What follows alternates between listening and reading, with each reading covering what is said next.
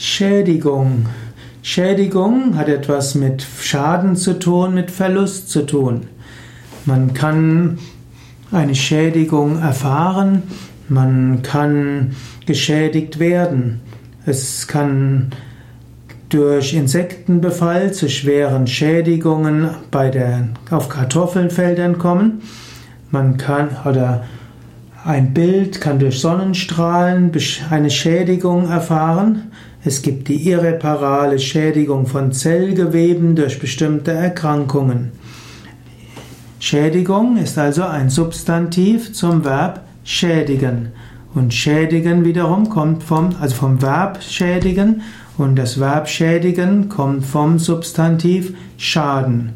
Und Schaden ist also eine negative, beeinträchtigende Einwirkung, auch all das, was sie als Verlust und Zerstörung zum nach zur Folge hat.